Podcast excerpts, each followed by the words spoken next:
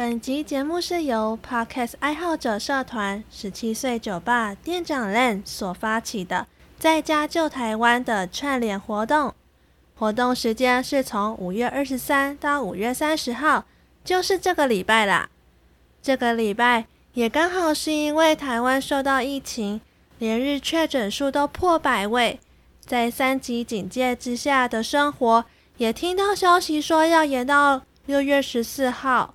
我想大家也应该已经接受到有太多的彷徨与恐惧了，所以现在我想说，试着用我的声音来疗愈一下大家的心情，挑战看能不能让你们的耳朵怀孕。嗯嗯嗯。那如果你宅在家不知道要干什么的话呢？每天都会有不同的节目来陪你一起度过无聊的防疫生活。详细的节目资讯内容会放在底下的资讯栏，总共有十七个优质的节目可以去收听哦。那我们就开始吧。嗨，欢迎收听凭感觉动作，我是椅子。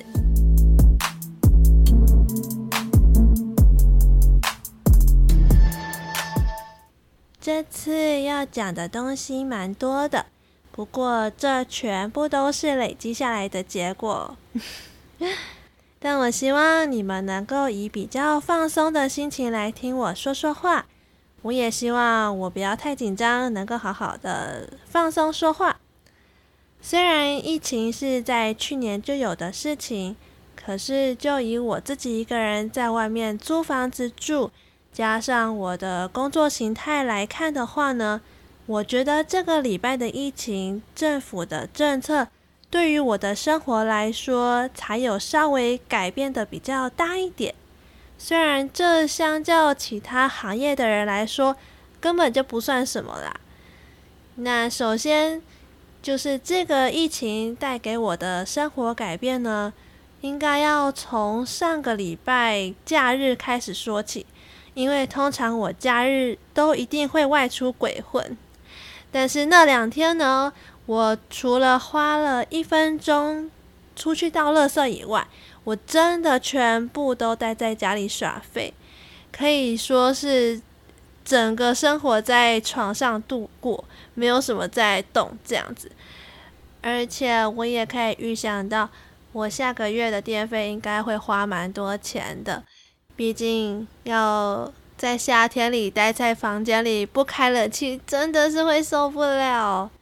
也因为都废在房间里面嘛，所以也不用思考要穿什么衣服啊、吊嘎啊，随便穿都可以。有穿没穿，反正都没差，又没有人看，所以我也不用买新的衣服，就也顺便省钱喽。那好不容易呢，熬到了星期一早上。我竟然会对上班这件事情感到很兴奋！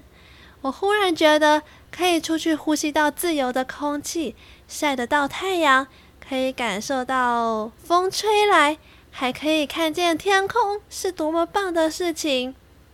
这个礼拜我都觉得能够外出上班是一件很幸福的事情。再怎么做一件事情，其实做久了总是会有职业倦怠的时候嘛。可是，我发现把自己关在房间里整整两天不出门，对于职业倦怠是什么，竟然瞬瞬间消失诶，我瞬间回到刚毕业，从实习生要成为正职，正要去上班的第一天那种兴奋感，这点我觉得我蛮惊讶的。那还有一点小小的改变呢，就是我发现。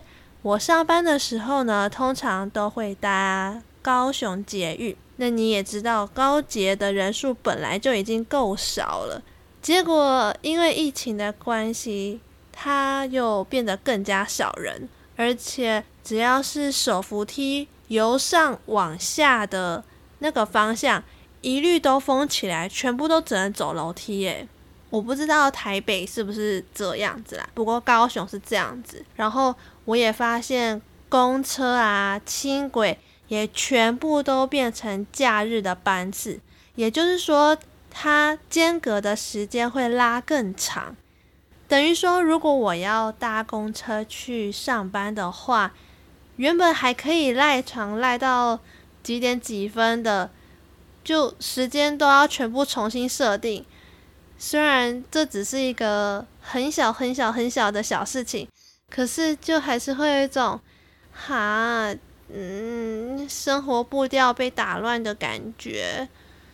那其实我们公司啊，也是有规定说要每天戴口罩，是就连坐在位置上都要戴的那种哦。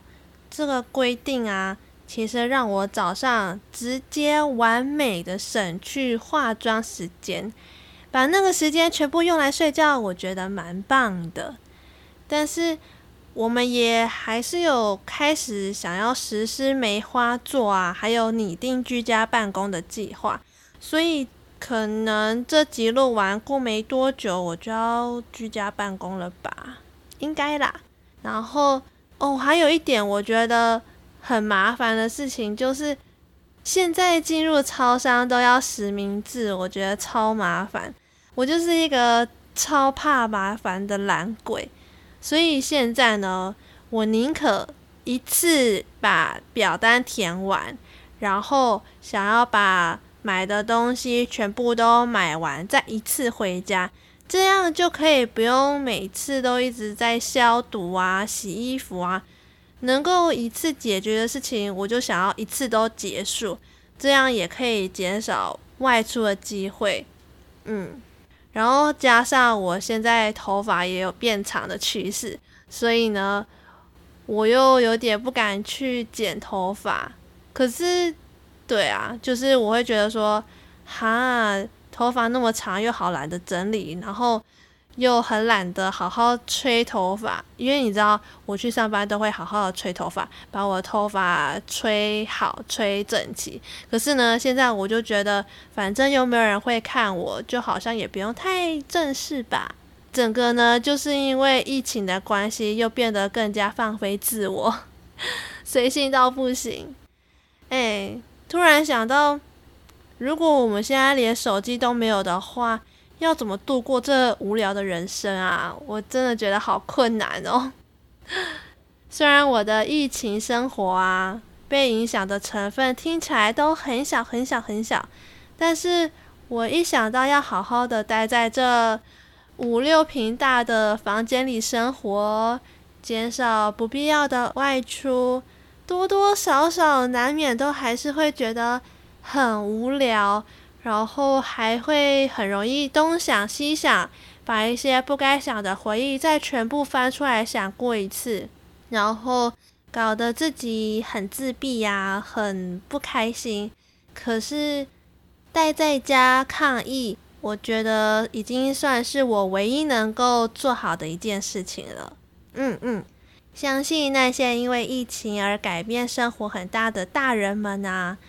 虽然我没有经历过像你们一样相同的经验，但是我知道一定有很多很痛苦的人们需要被安慰。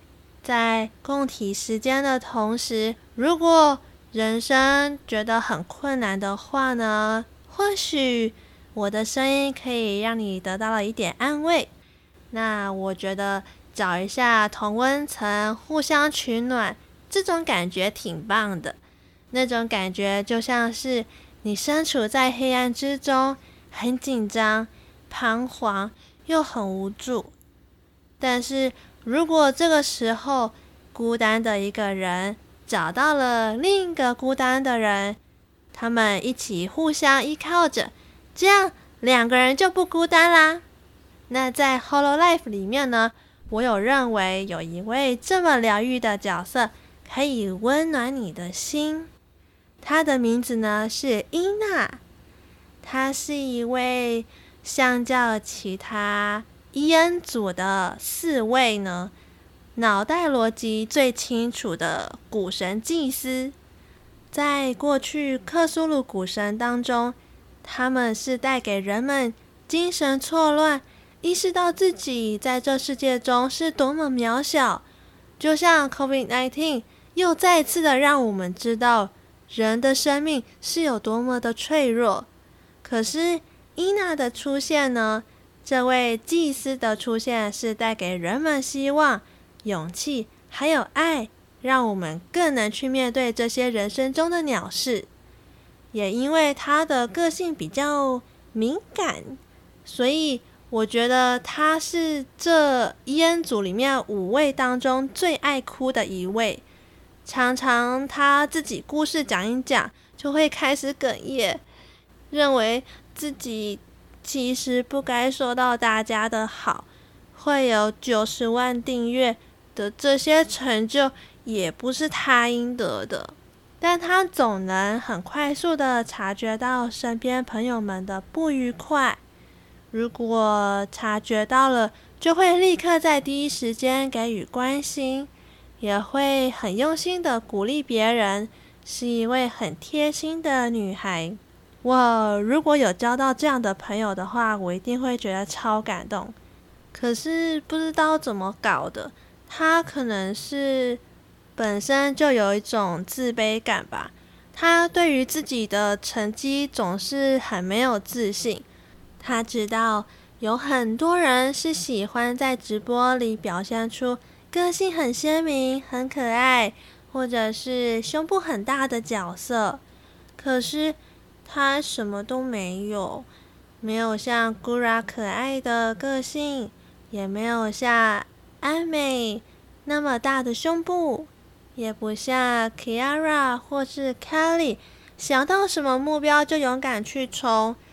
在伊恩族里面呢，他的个性比较纯洁而且平凡，但是他这个独特的特质。反而像是一股清流，虽然只有一本奇怪的魔法书，以及八只像触手的章鱼脚，看似像是最终大 BOSS 的猖狂外表，却有一个温柔善解人意的心。我觉得他就是因为有这样子的个性，才会让人觉得很心疼吧。总是在黑暗之中，带着天使光环。缓缓地降落在你的身边，在人人不安的生活中，如果你需要他的话，他会愿意为你张开他大大的触手，去拥抱你，温暖你的心。或是说，如果你需要他帮你带小孩的话，他可以一只手抱一只小孩，再用其他只手陪你的小孩玩各种游戏。看是要体验笑傲飞鹰啊，还是要玩天旋地转，什么游戏都可以，保证玩得安心，玩得尽兴。玩完小孩还可以玩你。如果你没有居高症的话，就可以报名参加哦。那像我的话呢，就可以先退出，不用参加，没有关系。因为我本人呢，就是一个惧高症的严重病患者，对这个游戏呢，我就觉得可以先不用。嘿，那伊娜呢，她喜欢的东西刚好就是宅在家里最棒的消遣事物，比如说画画啊。我其实蛮喜欢在直播里看他画画的，不得不说。他每次在 Hololive 的 EN 要联动比赛画画的时候，他都画得最好看。什么光影啊、色彩的选择上啊，他都是整个觉得哦，专业的绘师等级。那在亚古的挑战赛里面呢，也是最聪明的一位。我解释一下这个挑战赛是什么意思好了。这个挑战赛呢，主要就是会问说有关于 VTuber 或者是有关于 Hololive 公司成员的事情。他已经连续两次都拿下冠军嘞，他真的是 EN 组里面最聪明的一位。虽然他看起来都很温驯的样子，可是他真的超聪明的。那他还有很喜欢的呃兴趣呢，就是玩游戏。那说到游戏呢，前几天五二零生日的时候，哦，对，他也是五二零生日哦，他是金牛座的。他在那天生日的时候呢，有一位粉丝为了庆祝他的生日，在纽约时代广场上买下六面广告荧幕墙，诶，他就是要来负责播出大家的留言，还有各个粉丝的创作，甚至哦，还为他制作出一款小游戏，叫做 Takotachi and Friend。当时其实也有把那一款游戏的 QR code 放在荧幕上，让大家下载来玩。那身为只爱玩不爱动脑的游戏的我来说呢，那一款游戏成功的让我下载后超过一个礼拜不会想要删掉它哦，这个很厉害哦，因为我通常如果要花钱的游戏，要么我就不会下载。不然呢，那个游戏就是太无聊，以至于我可能玩了大概五到十分钟，我就会想要立刻删掉它。但是这款游戏呢，竟然让我一个礼拜不会想要删掉它，很厉害吧？那位粉丝呢，事后也有将那个 QR code 放在网站上面。整个安装过程其实非常简单，基本上呢，你只要下载解压缩就可以开启应用程式来玩了。我会把那个链接放在下面，那如果有兴趣的话呢，你们可以下载来玩。如果你成功安装好的话呢，点开来你会发现有一只小伊娜，它呢就是一只紫色带着光环的小章鱼，你可以喂它吃东西，陪它玩游戏。那里面的游戏种类呢有九种，其中五种呢就是你可以尝试着画。伊恩组里面各自不同的自画像，或者是说你想要画什么都可以。那剩下四种呢？有火鸡店员取餐的游戏，也有阿美的布巴要躲避犯人的攻击，还有像是 Gura 的话呢，就是要在水里面想尽各种办法，不要被掉落水里的石头给打到。因为被打到的话，就会沉入海里，然后就死掉了。剩下一个就是死神的小游戏，我就不透露，让你们自己去体验看看。那整体来说呢，我觉得虽然滑鼠有点难控制荧幕里的物品方向，可是也成功的让我不用动脑，又可以在疫情期间。待在家，好好的消磨一段时间的小游戏，而且我觉得这款游戏呢，其实很适合大小的朋友来玩。嗯，最后呢，我想说的事情就是，其实我们都很幸福了，现在一座资源丰沛的岛屿上，在乱世之中呢，还能因为透过这个节目，然后制造相遇，让我们有这段缘分。那也因此呢，其实发生了一点小动荡，大家才会这么的慌乱和害怕吧。但这个世界呢，已经负荷太大了，我觉得不需要更多的负面声量，只需要你安安静静的待在家，把我们能做的做好，把这一点点，就那么一点点的努力，或许就能让燃烧的火。逐渐变小，甚至熄灭。可以的话呢，最后给这些疫情在第一线保护着我们的医护人员、政府机关、警察们一丝鼓励吧，让他们在为防疫尽力的时候呢，不需要再去承担更多的重量。虽然我的听众们呢，都是乖宝宝。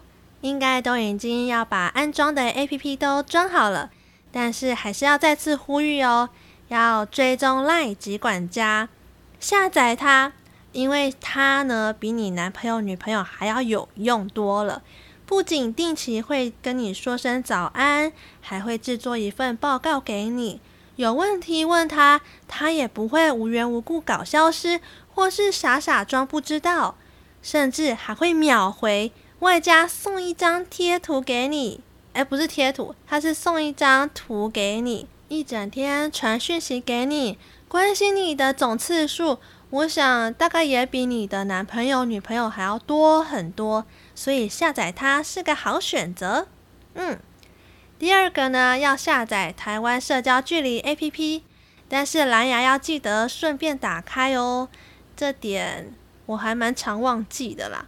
可是因为我觉得，我觉得我通常都是待在公司，不然就是待在家，也很少外出，所以有时候忘记就也是人之常情吧。然后第三个呢，就是没事不要出门，出门就要戴口罩。第四个呢，就是勤洗手、喷酒精消毒。这些都是已经讲到烂掉的东西，所以我希望大家能够好好的做到这一点。然后第五个呢，就是不用跟着囤物资，我们不会饿死，而是那种常常去人多的卖场，才有可能增加感染的几率啦。嗯，那最后一个呢，就是任何的假消息扩散都有可能会触犯法律哦。如果你不知道这个是不是假消息的话呢，就去看疾管家说了什么话，凡事就以他为主吧。各种贴心的叮咛啊，就先在这边告一个段落。那接下来呢，就是我们的感谢时间。感谢存心堂咖啡馆的阿波，帮我跟 Ri 表达出我对于 Ri 的爱。嗯嗯嗯。Ri 这个角色呢，其实有在我之前的节目里面有稍微介绍过他。那他因为本身是韩国人，然后我又不懂韩文，所以存心堂咖啡馆的阿波呢，他就愿意帮我们搭起了一个翻译的桥梁，然后让我好好的表达出我对于他的感谢，还有我的爱。嗯，然后最后要感谢的是。有一位干爹在金钱上的赞助，我还蛮意外，也很感动，会收到赞助的。我觉得收到这一笔赞助呢，也算是我在做节目当中蛮疗愈的一件事情。嗯，它算是其中之一，因为我真的没有想到会收到赞助。好，那接着要进入难得会有的下集预告。下一集预告呢，将会是你们敲碗敲很久的，我的法号要在下一集正式公开。哎呀，让人有点害羞，有点紧张啊。嗯，不过呢，大家的鼓励呢，就是我前进的动力。我觉得这是真的，因为如果你从我第一集听到现在的话呢。你应该会发现我的进步真的是，嗯，有一个很大的改变，这样子。嗯，那如果你喜欢这一集的话呢，不要忘记帮我在 Apple Podcast 留下你的喜欢的留言。那如果这集你听完有被疗愈到的话呢，也不要忘记来我的 IG 私讯我，然后表达你的喜欢。嗯，那。如果你是在其他的 podcast 平台上收听的话呢，也没关系，也很感谢你。然后我再意外的插入一段粉丝小福利时间，这个福利呢，我将会用 ASMR 的方式讲一小段话给你们听。那我的节目你再不听啊？嗯？那你就被我用高跟鞋踩着吧，哼，可以吗？可以吗？我觉得应该可以啦。那这集就先这样子喽，我们下次再见，拜拜。